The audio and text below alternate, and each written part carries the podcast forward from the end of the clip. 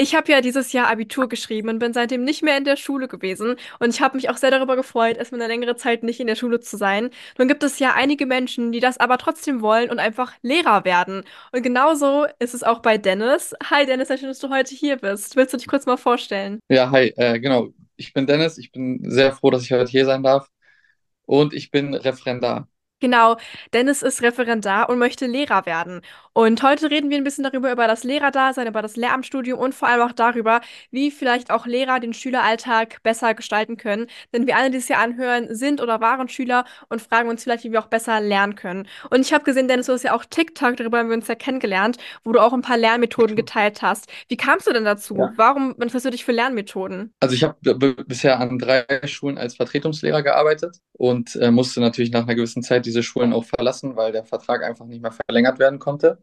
Der Abschied war natürlich immer traurig, aber zum Abschied wurde mir immer gesagt, dass die Schülerinnen und Schüler immer bei mir ähm, auch andere Dinge gelernt haben als nur, ja, so, so einfach nur Fachwissen. Und ähm, also ich habe diese TikTok-Geschichte nicht alleine begonnen. Die, die Idee kam ursprünglich von meinem Cousin. Ähm, Mhm. und der hat mich so auf die Idee gebracht, dass wir ja so ein Projekt starten könnten, wo wir quasi im Bildungsbereich ganz viele verschiedene Sachen machen. Hm. Ähm, da kommt auch demnächst jetzt so ein äh, Online-Kurs raus. Daran arbeiten wir gerade. Und ja, das war so der Beginn. Also wir haben uns Ach ja, natürlich ja. alle, alle möglichen äh, TikToker und YouTuber erstmal angeschaut, was die denn so für Content machen.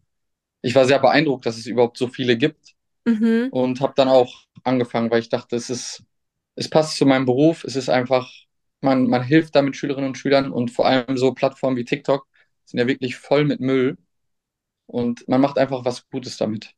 Ja, ich, ich sehe es genauso wie du. Und es ist ja nun mal wirklich so, man geht in die Schule, man lernt ganz viel Inhaltliches, aber das Lernen, Lernen wird einem nicht wirklich beigebracht. Ich erinnere mich daran, dass wir schon am Anfang des Gymnasiums so ein paar Projekttage hatten, äh, in denen wir ein paar Lernmethoden ausprobiert haben und so weiter. Aber eigentlich haben die Lehrer ja wirklich selbst nicht so viel Ahnung davon. Also du kannst mal gerne ein bisschen erzählen, wie ist es eigentlich im Lehramtsstudium? Lernt man etwas über Lernmethoden, über Lernstrategien? Es, bei mir war es so, dass im Masterstudium erst wirklich damit begonnen wurde, dass man solche Themen behandelt hat. Hm. Ähm, aber es war sehr praxisfern. Es war einfach nur Theorie. Also man hat sich dann irgendwie eine Vorlesung dazu angehört. Und wie es häufig bei Vorlesungen ist, bereitet man sich auf eine Klausur vor und dann ist das Wissen auch irgendwie wieder verloren. Also bei mir war es zumindest immer so. Ja. Ähm, und es hat einfach dieser Praxisbezug gefehlt. Also eigentlich hätte man, sobald man wirklich sich mit einer Lernmethode beschäftigt hat, irgendwie das in der Schule versuchen müssen umzusetzen. Und das hat einfach nicht stattgefunden. Und ja, das habe ich so ein bisschen vermisst. Also generell zum Lernstudium. Also da würde ich sehr viel irgendwie, wenn, also ich würde da gerne sehr, Mhm. sehr viel dran ändern. Ich finde, Wow, das ist viel okay. zu praxisfern, vor allem bis Ja. zum Bachelor. Also, also man hat da, glaube ich, ein Praktikum bis zum Mhm. Bachelor. Und sonst Krass. war es einfach wirklich nur fachwissenschaftlich und es war sehr, sehr fern von, wie die Schule wirklich ist und wie es wirklich abläuft. Welche Vor Fächer in Mathe. unterrichtest du oder wirst du unterrichten? Welche Fächer? Ja, Mathe und Sport. Ah, Mathe und Sport, krass. Wie hast du dich dafür entschieden? Waren es auch deine Lieblingsfächer in der Schule selbst? Äh, nee, überhaupt nicht. Also Sport auf jeden Fall. Mhm. Ähm, aber Mathe würde ich nicht sagen. Es war einfach so, dass ich, als ich Lehrer werden wollte oder als es für mich feststand, war es für mich sicher, ich will auf jeden Fall Sportlehrer werden. Mhm. Das zweite Fach war für mich nur noch nicht äh, sicher. Und anfangs dachte ich Englisch, aber als ich dann mit dem Studium begonnen habe und direkt, also am Anfang nicht in Sport reingekommen bin, weil ich einen zu schlechten Durchschnitt hatte, habe ich mir dann einfach Mathe und Physik geschnappt und damit begonnen. Aha, krass. Ja, und es war einfach so, dass ich in Mathe mehr Leute kennengelernt habe und da sich so eine Lerngruppe und auch Freundschaften gebildet haben. Und ich mir Ja. dann gesagt habe, okay, dann bleibt es bei Mathe und jetzt kommt Sport dazu. Ach, voll schön. Du wolltest erst Sport machen, dann kamst du gar nicht rein, aber jetzt machst du wieder Sport.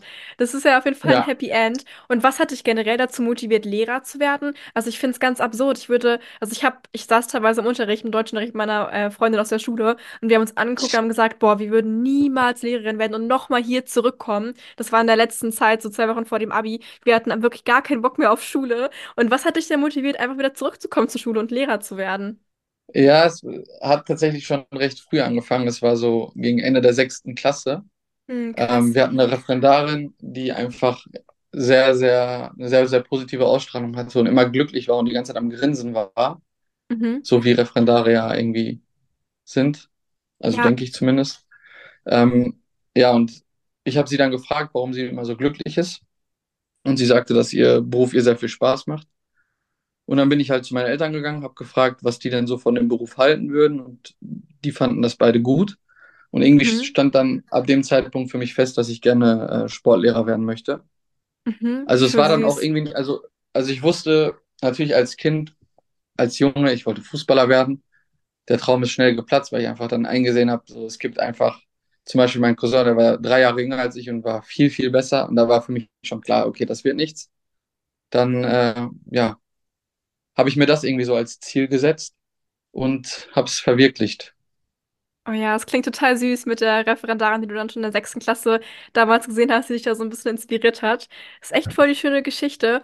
Und jetzt hast du ja auch gerade schon erzählt, das Lehramtsstudium ist ein bisschen veraltet, gefällt dir vielleicht nicht 100% gut und da könnte man was dran ändern. Spiegelt sich das auch, findest du, im Schulsystem wieder? Also würdest du auch Dinge am Schulsystem konkret ändern? Ja, auf jeden Fall. Also ich habe ich hab mich im Studium schon immer gefragt, so was könnte man denn in der Schule ändern, was könnte man überhaupt Hm. besser machen. Also in meinen Augen gibt es irgendwie so zwei Punkte, die man wirklich schnell umsetzen könnte und die wirklich sehr, sehr vieles verbessern und vereinfachen würden. Ähm, das eine ist, dass man eine, eine Plattform schafft, auf der Lehrkräfte vorbereitetes Unterrichtsmaterial hochladen und teilen. Weil Mhm. es ist ja so, also jetzt vor allem im Referendariat kriegt man das richtig mit, dass einfach eine gute Unterrichtsstunde vorzubereiten, wo die Schülerinnen und Schüler vielleicht so selbstreguliert lernen, also dass man verschiedene Differenzierungsstufen hat, dass man also einfach für verschiedene Lernniveaus und Lernstufen das angepasst ist. Hm. Ähm, also so ein Material erstmal vorzubereiten und überhaupt so eine Unterrichtsstunde zu planen, da geht so viel Zeit für drauf. Das ist einfach im Alltag von einer Lehrperson nicht umsetzbar, dass sie jede Stunde so vorbereitet.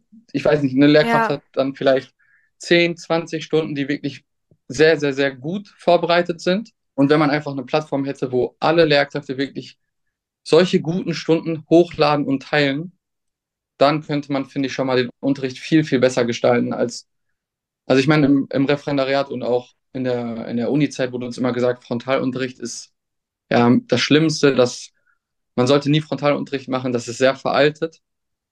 Jetzt ist man wieder in der Schule oder auch als ich als Vertretungslehrer gearbeitet habe, es wurde fast nur Frontalunterricht durchgeführt, weil es einfach Ja. zeitlich so schwer umsetzbar ist. Nee, bei uns war das genauso, wie du gesagt hast. Wir hatten auch fast nur Frontalunterricht. Klar, es gab auch einige Lehrer, die dann wirklich sehr motiviert waren, die dann oft eher so eine Art Workshop gemacht haben mit vielen Gruppenarbeiten, mit Eigenarbeiten, dass wir auch mal selbst irgendwelche Aufgaben designen sollten oder so. Aber klar, das meiste wirklich Frontalunterricht. Was ich auch verstehen kann, gerade angesichts des Zeitmangels, was du gerade gesagt hast. Ich habe nämlich auch in meiner Schulzeit einige Male so Workshops ähm, vorbereitet für Klassen. Und es war ja wirklich so, da irgendwie 90 Minuten oder 45 Minuten vorzubereiten, hat ja wirklich ewig gedauert. Und da äh, ist natürlich ein sehr guter Punkt, dass die Lehrer es nicht schaffen, wenn sie ja jeden Tag sieben, acht Stunden haben, jede Stunde da so gut vorzubereiten. Also wie, wie viel Zeit geht denn drauf, wenn man sagt, man möchte jetzt eine Stunde, 45 Minuten vorbereiten? Wie lange muss man sich denn darauf vorbereiten und kann man das dann einfach quasi jedes Jahr wiederholen für jede Klasse oder muss man das jedes Jahr irgendwie anpassen an die Schüler, an die neuen Klassen dann? Ich würde sagen, dass man es auf jeden Fall wiederverwenden kann, vor allem Ja. im Matheunterricht oder auch im Sportunterricht. Ähm, deswegen, wenn es einmal wirklich gut vorbereitet ist, kann man es auf jeden Fall nochmal verwenden. Man kann es natürlich auch immer verfeinern oder anpassen. Aber wenn man einmal Mhm. die Arbeit reingesteckt hat, ist das schon mal, das zahlt sich auf jeden Fall aus. Aber also ich bin ja jetzt gerade im Referendariat und man hat da ja diese Mhm. Unterrichtsbesuche, kennt, kennt Mhm. ja jeder, Ja. wo dann irgendwie die Fachleitung hinten drin sitzt und den äh, Referendar bewertet. Und das ist schon wirklich unfassbar viel Zeit. Also ich hätte niemals gedacht, dass das so lange dauert. Aber ich, also da sind dann, weiß ich nicht, drei, vier volle Tage für ein, eine Unterrichtsstunde dann. Ja, das ist echt krass. Ja, also natürlich, wenn es jetzt nicht so eine Prüfungssituation ist, ist es weniger, aber es ist Mhm. trotzdem, also es ist mindestens die drei- bis vierfache Zeit, würde ich behaupten, Wow. wenn die Stunde gut krass. vorbereitet sein soll.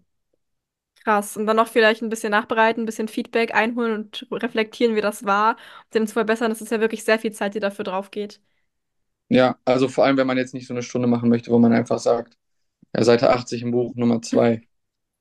Ja, Also wenn man das. Material dann auch selbst, selbst sich über, also die, die Aufgaben sich selbst überlegt und dann auch eventuell sogar designt, Arbeitsblätter erstellt oder was auch immer. Du hast ja erzählt, dass du ähm, irgendwie einen Workshop schon während der Schulzeit selbst äh, gestaltet hast? Ja, also meine Schule hat teilweise so Dinge angeboten, dass man selbst mal in die Lehrerrolle reinschlüpfen konnte. So hatten wir zum Beispiel eine AG, die hieß Schule und Rassismus. Ich glaube, das haben einige Schulen, diesen, äh, diese AG. Und da konnten sich halt Leute zusammenschließen, die sich darüber informiert haben über das Thema und wenn mal bestimmte Unterthemen in, in niedrigeren Klassen dann waren und darüber was erzählt haben, einen kleinen Workshop gehalten haben. So habe ich das zum Beispiel auch gemacht und ähm, ich mache ja auch YouTube und Social Media. Da wurde ich damals auch von meiner Schule gefragt, ob ich nicht Lust hätte, vielleicht mal so einen kleinen Medienworkshop zu machen in den achten Klassen damals. Und dann habe ich dann Workshop gehalten, habe das letztes Jahr gemacht, dieses Jahr wieder. Und es war wirklich krass. Also ich war echt beeindruckt, wie viel Zeit das in Anspruch nimmt, sowas vorzubereiten, das durchzuführen und auch wie anstrengend das ist, wenn man vor einer Klasse steht, die vielleicht auch gar nicht zuhört und wo man, okay, wo man jetzt weiß, die Schüler haben vielleicht nicht alle 100% Bock darauf und dann die ganze Zeit dazu stehen und trotzdem das irgendwie rüberbringen zu müssen, ist was ganz anderes, als wenn ich weiß, ich drehe jetzt ein YouTube-Video und allen, die es angucken, die wollen es auch angucken. Das war wirklich krass. Aber da hast du ja schon in so jungen Jahren äh, schon viel Verantwortung auch übernommen und sowas. Also ich finde, ich habe da großen Respekt vor. Ich war, ich war, als ich in dem Alter war, auf jeden Fall nicht annähernd so weit. Ja, danke, es hat auch voll viel Spaß gemacht. Und wir hatten auch eine Lehrerin, die tatsächlich immer ein bisschen ihre Arbeit an Schüler weitergegeben hat. Und wir mussten dann jedes Halbjahr in der Oberstufe auch einen eigenen, das hieß irgendwie Schülerunterrichtsstunde oder so, mussten wir dann halten zu einem bestimmten Thema und haben dann wirklich 90 Minuten ihren Unterricht quasi einfach übernommen, was echt Spaß gemacht hat, weil dadurch konnte man das Thema auch wirklich gut verstehen, durch diese selbstständige Aufbere also Vorbereitung. Aber es war auch sehr viel Mhm. Aufwand. Ja, also ich hatte ja erwähnt, diese Plattform, wo sich Lehrpersonen austauschen. Und halt, was das Studium betrifft, ähm, wäre es in meinen Augen sehr, sehr sinnvoll, einfach Studierende schon im Bachelor oder vorm Bachelor schon an die Schulen zu holen. Also ich habe ja als Vertretungslehrer gearbeitet. Ich habe in der Zeit sehr, sehr viel gelernt. Ähm, und ich glaube einfach, dass wenn man es hinbekommen würde, dass man einfach die ganzen Lehramtsstudenten und Lehramtsstudentinnen irgendwie an die Schulen bekommt. Ich meine, als Vertretungslehrer oder auch in, in einer Form von irgendwie größeren Praktika, dass man einfach Lehrkräfte entlastet und einfach ganz viele neue Möglichkeiten schaffen könnte. Weil das Ja, das große Problem stimmt. ist ja einfach, man hat eine Lehrperson auf 30 Schüler und Schülerinnen. Das ist halt einfach, das Verhältnis ist einfach sehr, sehr, ja, Hm. es ist schwierig, finde ich.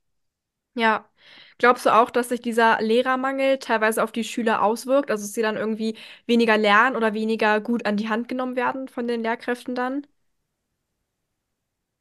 Also ja, würde ich schon sagen, weil die, dadurch, dass halt dann irgendwie Lehrer fehlen, ist es halt so, dass die Lehrkräfte, die arbeiten, irgendwie unter mehr Stress und Druck stehen, weil Hm. sie halt dann irgendwie Ja, äh, mehr Vertretungsstunden halten müssen oder was auch immer.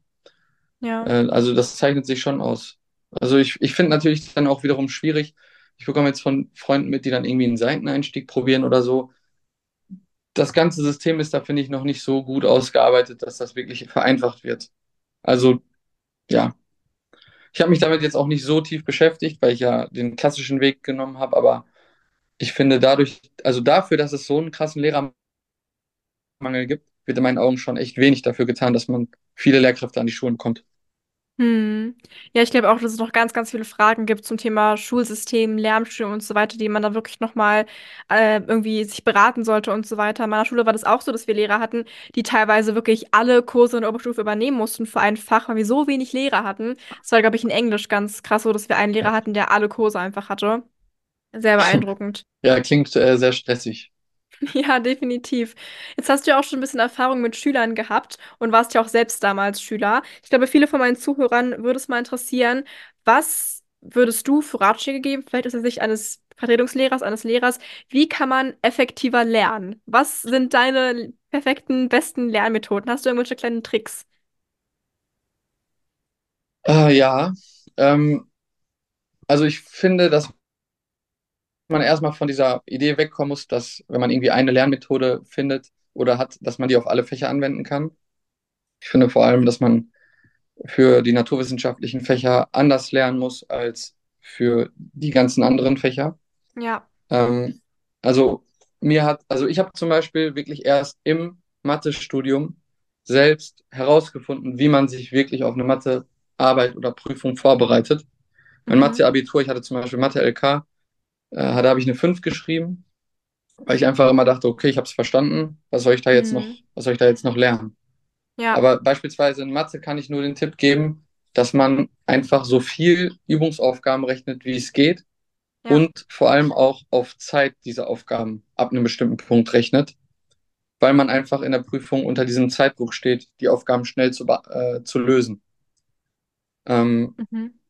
also das ist so, das würde ich auch auf, für alle naturwissenschaftlichen Fächer, ähm, vielleicht nicht für Biologie, aber Chemie und Physik würde ich das genauso machen, dass ich da einfach versuche, viele Übungsaufgaben äh, zu, zu bearbeiten. Ja. Und was natürlich auch sehr hilft in so Fächern, wo es ums tiefe Verständnis geht, dass man da in kleinen Gruppen arbeitet. Also ich hätte mein Mhm. Mathestudium nicht geschafft, wenn ich nicht eine Lerngruppe hätte. Es ist Ja. einfach, das kann ich, also das ist, das ist wirklich so, dass wenn man, also wenn man sehr begabt ist, behaupte ich, schafft man das Mathestudium allein. Wenn man Durchschnitt ist, dann braucht man auf jeden Fall eine Lerngruppe. Und in der Schule ist es ja nicht anders. Es ist, es ist nie so, dass man allein irgendwie ähm, jeden Inhalt des Mathematikunterrichts verstanden hat, es sei denn, man war wirklich begabt darin. Mhm.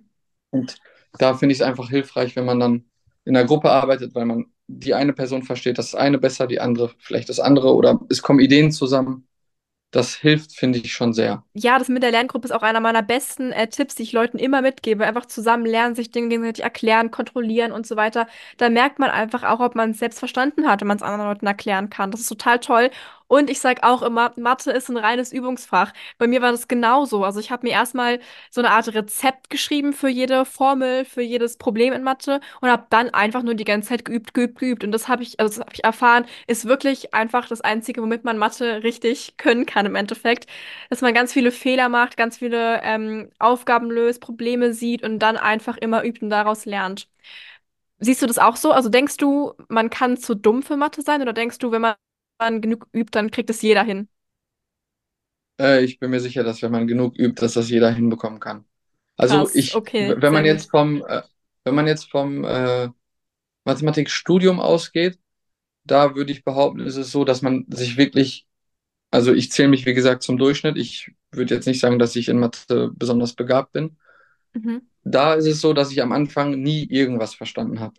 Es war einfach, Mhm. dass ich mich, ich musste mich einfach lange mit, mit den Themen beschäftigen, dass ich sie dann wirklich irgendwann einfach verinnerlicht habe. Ja. Und also ich kann wirklich sagen, im Mathestudium bin ich, bin ich Leuten begegnet, wo ich mir sicher war, die werden das niemals schaffen, weil ich ja schon so Probleme hatte und die kamen mir einfach so unfassbar viel schlechter vor. Aber sie haben es dann vielleicht in drei, vier Semestern später trotzdem geschafft. Und das hat mir dann Mhm. einfach so, also ich bin wirklich fest davon überzeugt, dass jeder das verstehen kann und auch schaffen kann. Ich Krass, so meine, wenn man mit der Einstellung reingeht, ich kann kein Mathe und ich werde das niemals verstehen oder checken, dann stellt man sich natürlich irgendwie selbst ein Bein. Dann kann es Ja. auch nicht wirklich funktionieren. Aber wenn man da mit einer offenen Haltung reingeht, und ich glaube, da spielt dann auch eine gute Lehrkraft eine wichtige Rolle, die dann einen motiviert und auch irgendwie vielleicht andere Wege probiert, dann bin ich mir sicher, dass das wirklich jeder schaffen kann. Ja, das hast du echt richtig gut gesagt. Das glaube ich genauso auch, dass die Lehrkräfte dann eine große Rolle spielen bei der Motivation. Und wenn wir jetzt gerade schon so viel über das Thema irgendwie Leistung reden und Noten, findest du denn, dass Noten noch gut sind, also diese herkömmliche Notengebung, oder fallen dir irgendwelche Alternativen ein, wie man Schüler trotzdem irgendwie anders motivieren könnte oder anders Leitung, äh, Leistung bewerten könnte? Oh, ich äh, finde ich äh, schwierig, so, so direkt zu sagen. Also ich, Hm, anfangs, ähm, bevor ich in die Schule gegangen bin, dachte ich immer, das Notensystem ist voll veraltet, das müsste abgeschafft werden. Dann hatte ich ähm, als Vertretungslehrer einen Kurs an einer Gesamtschule, der unbenotet war. Und da haben die wirklich, also denen war da alles egal. Die haben wirklich nur, nur Schwachsinn gemacht. Es war richtig anstrengend für mich auch, also am Anfang. Ich habe es dann natürlich Ja. irgendwann, äh, irgendwann äh, hinbekommen, aber es, ich finde, es ist immer, es, ist schwierig, jetzt Noten einfach komplett abzuschaffen. Ich meine, im Sportunterricht zum Beispiel könnte man jetzt sagen, okay, wir benoten jetzt nicht die Leistung, sondern wir benoten jetzt zum Beispiel den, ähm, den Fortschritt einfach, den eine Schülerin oder ein Schüler macht. Also man muss ja diese Notengebung so transparent wie möglich gestalten. Also man muss von Anfang an festlegen, wofür gibt es am Ende die Note? Welche Faktoren spielen da alles eine Rolle? Und wenn man Mhm. das dann zum Beispiel offen kommuniziert und sagt, ja, eure Verbesserung, eure Leistungsverbesserung wird äh, bewertet, ja, dann werden sich die Schülerinnen und Schüler am Anfang einfach schlechter stellen, als sie eigentlich sind.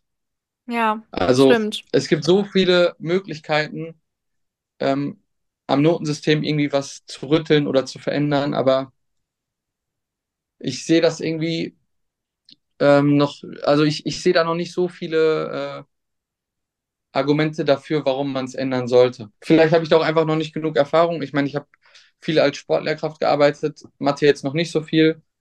Ähm, Mhm. ja, vielleicht können wir auch noch mal in anderthalb Jahren drüber quatschen. Da habe ich bestimmt andere, eine andere Meinung oder andere Erfahrungen gesammelt. Oh ja, da freue ich mich schon drauf. Das klingt sehr interessant. Nee, ich kann deine Punkte absolut gut verstehen und ich glaube auch, dass sich da jetzt erstmal in den nächsten Jahren nicht wirklich viel dran ändern wird an der Notengebung, so wie sie jetzt gerade passiert. Aber ich habe auch schon als Schülerin mitbekommen, dass es doch wirklich extrem viel Leistungsdruck ist, gerade wenn man sich immer vergleicht mit anderen oder auch verglichen wird von den Lehrern gerade. Und hast du vielleicht eine Idee oder hast du irgendwelche Tipps jetzt an die Zuhörer, wie sie mit diesem Leistungsdruck besser umgehen können? Hm, Also vielleicht erstmal eine Frage an dich. Also du hast die Mhm. Schule ja sehr erfolgreich absolviert. Ähm, wie hast du das denn mit den Noten selbst wahrgenommen? Das ist voll die gute Frage. Ich glaube, es gibt da so verschiedene Arten von Menschen.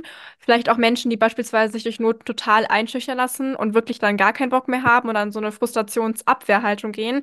Ich war eher die Person, die sich von schlechten Noten motiviert lassen hat und er dachte, okay, wenn ich jetzt keine eine 3 habe, dann möchte ich jetzt erst recht zeigen, dass ich das machen kann. Und da hat mich das eher motiviert. Aber ich habe mich auch oft ungerecht behandelt gefühlt, wenn beispielsweise Lehrer mich bewertet haben, ohne konkretes Feedback, ohne konkrete Details zu geben, warum das jetzt so wäre.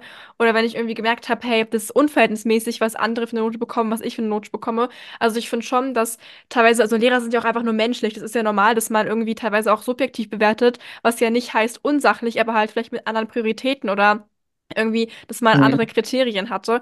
Und da fand ich es schon teilweise richtig frustrierend, wie die Noten dann ausgefallen sind. Oder gerade wenn man irgendwas anderes gelernt hat und dann kam ein Problem, was man gerade nicht gut konnte. Also ich finde schon, dass Noten nicht immer genau, also was heißt nicht immer, eigentlich nie genau das zeigen können, wie schlau man gerade ist und so weiter. Ja, stimme ich dir auf jeden Fall zu. Aber, aber jetzt zum Beispiel mit dieser, wo, also mit dieser Un Ungleichbehandlung, hast du das bei Mhm. mündlichen Noten nur wahrgenommen oder auch wirklich bei Klausuren?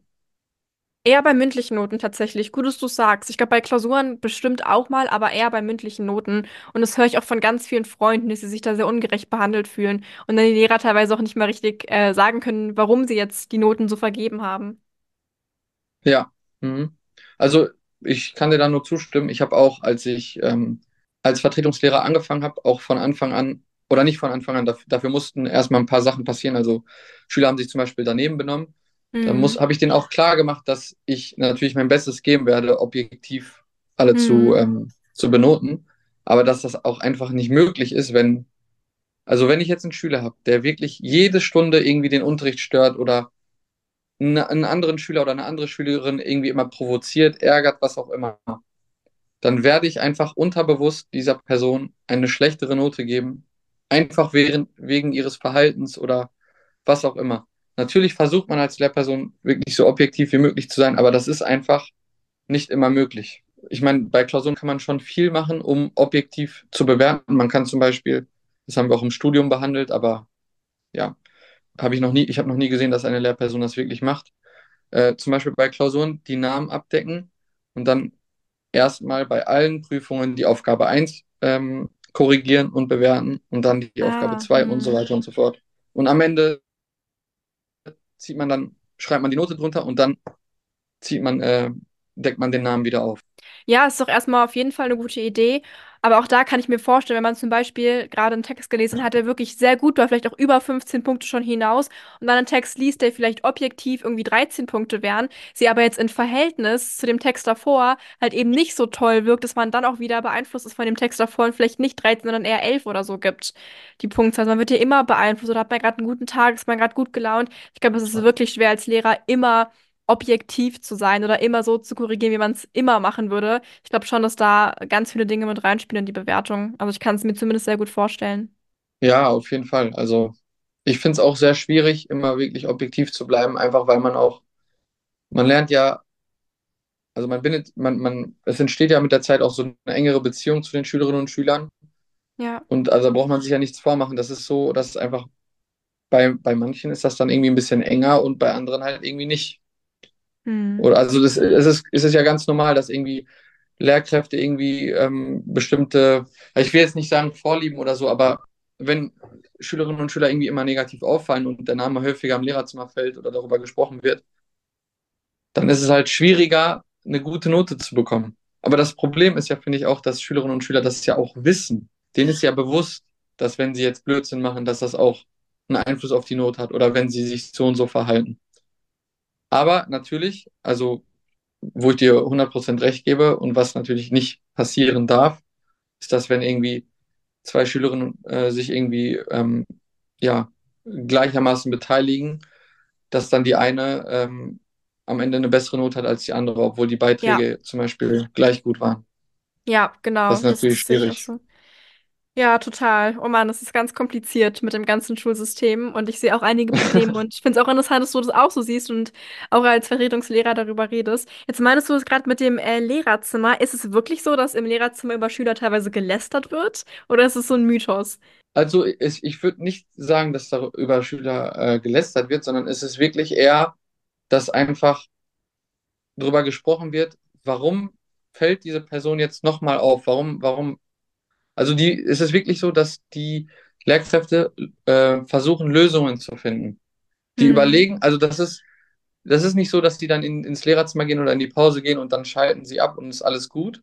Die vergessen, Hm. was gerade im Unterricht passiert ist, sondern es ist so, dass sie, also das, das ist einfach ein Stress, der sie die ganze Zeit verfolgt und sie versuchen halt, halt Hm. irgendwie gemeinsam eine Lösung für dieses Problem zu finden. Ah, okay. Ja, klar. Aber für, also natürlich kann, können Schüler das jetzt so interpretieren und sagen, ja, die lästern über mich. Aber es ist Mhm. mehr so ein Hinterfragen, warum verhält die Person sich so? Was können wir dagegen machen, damit sie sich nicht mehr so verhält? Ah, Okay, das ist ja voll schön. Das klingt auf jeden Fall sinnvoll.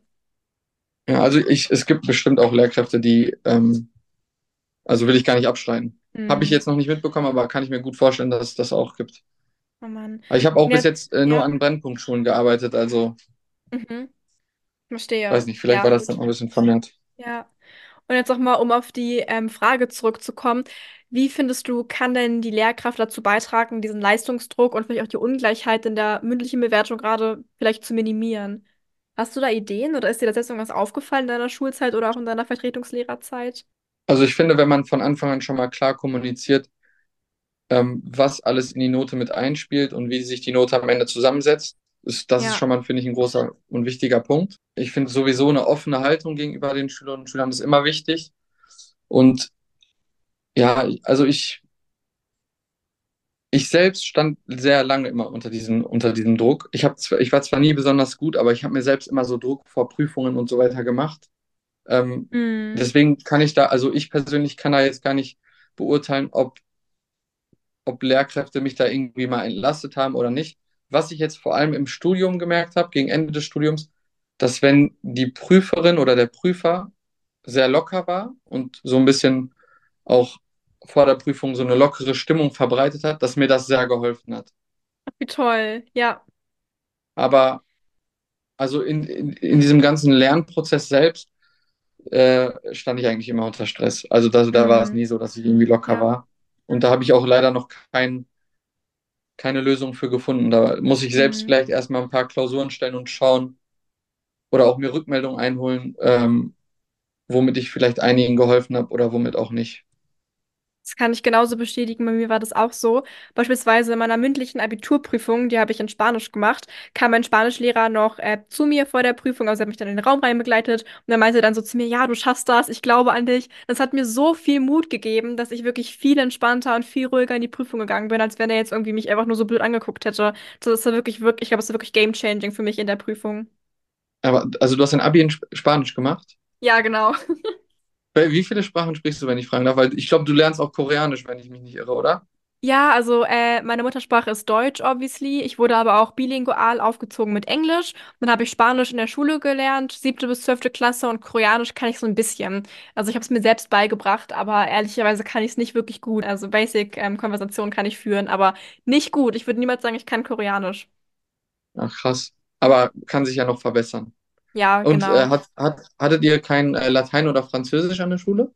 Hatten wir schon, aber wir konnten nur eine Fremdsprache wählen. Da habe ich dann Spanisch gewählt. Und es gab zwar die Möglichkeit, eine dritte Fremdsprache zu wählen. Da habe ich auch Latein mir ausgesucht, aber das kam nicht zustande, weil es zu wenige gewählt hatten. Ich glaube, nur drei Leute wollten das dann machen, sodass wir gar keinen quasi Lateinkurs mehr hatten.